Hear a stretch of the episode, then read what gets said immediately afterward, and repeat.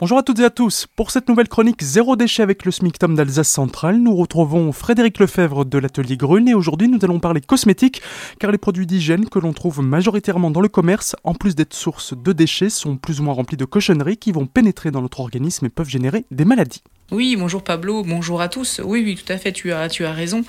En fait, en repère du bon sens, tout simplement, un cosmétique naturel est un cosmétique dont les molécules sont existantes dans la nature ou en grande proximité. Il se dégrade naturellement dans l'environnement. Un exemple, ben, le silicone qui est issu de la chimie de synthèse pour gainer le cheveu ou donner de la texture au cosmétique mais c'est un ingrédient qui n'existe pas dans la nature et qui ne se dégrade donc pas naturellement dans l'environnement, ou plus ou moins avant plusieurs centaines d'années.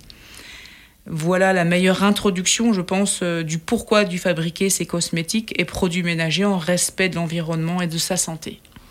Oui, parce qu'après tous ces problèmes-là, on se retrouve dans le corps, donc c'est la peau, tous les pores vont pas ah. forcément euh, absorber. nous protéger, on va absorber toutes ces cochonneries-là. Du coup, l'idée, c'est d'utiliser des matières premières les plus naturelles possibles. Si c'est bio, c'est encore mieux, mais c'est pas forcément nécessaire si des gens ont fait ces produits soi-même. On n'a pas d'emballage, donc là on est bien aussi. Mhm, parfait. Là on a une bonne transition du zéro déchet, on est évidemment.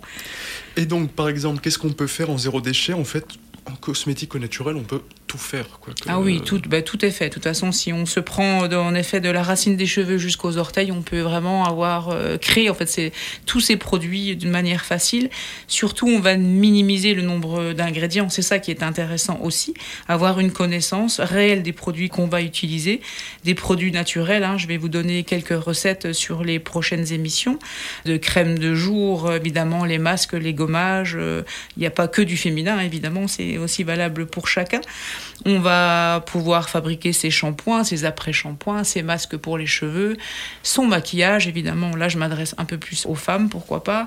On va aussi pouvoir protéger ben, les enfants, les bébés.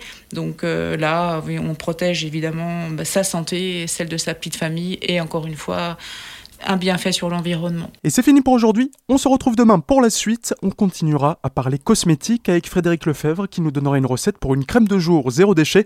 D'ici là, vous pouvez écouter ou réécouter nos chroniques précédentes. C'est sur azur-fm.com dans la rubrique podcast zéro déchet.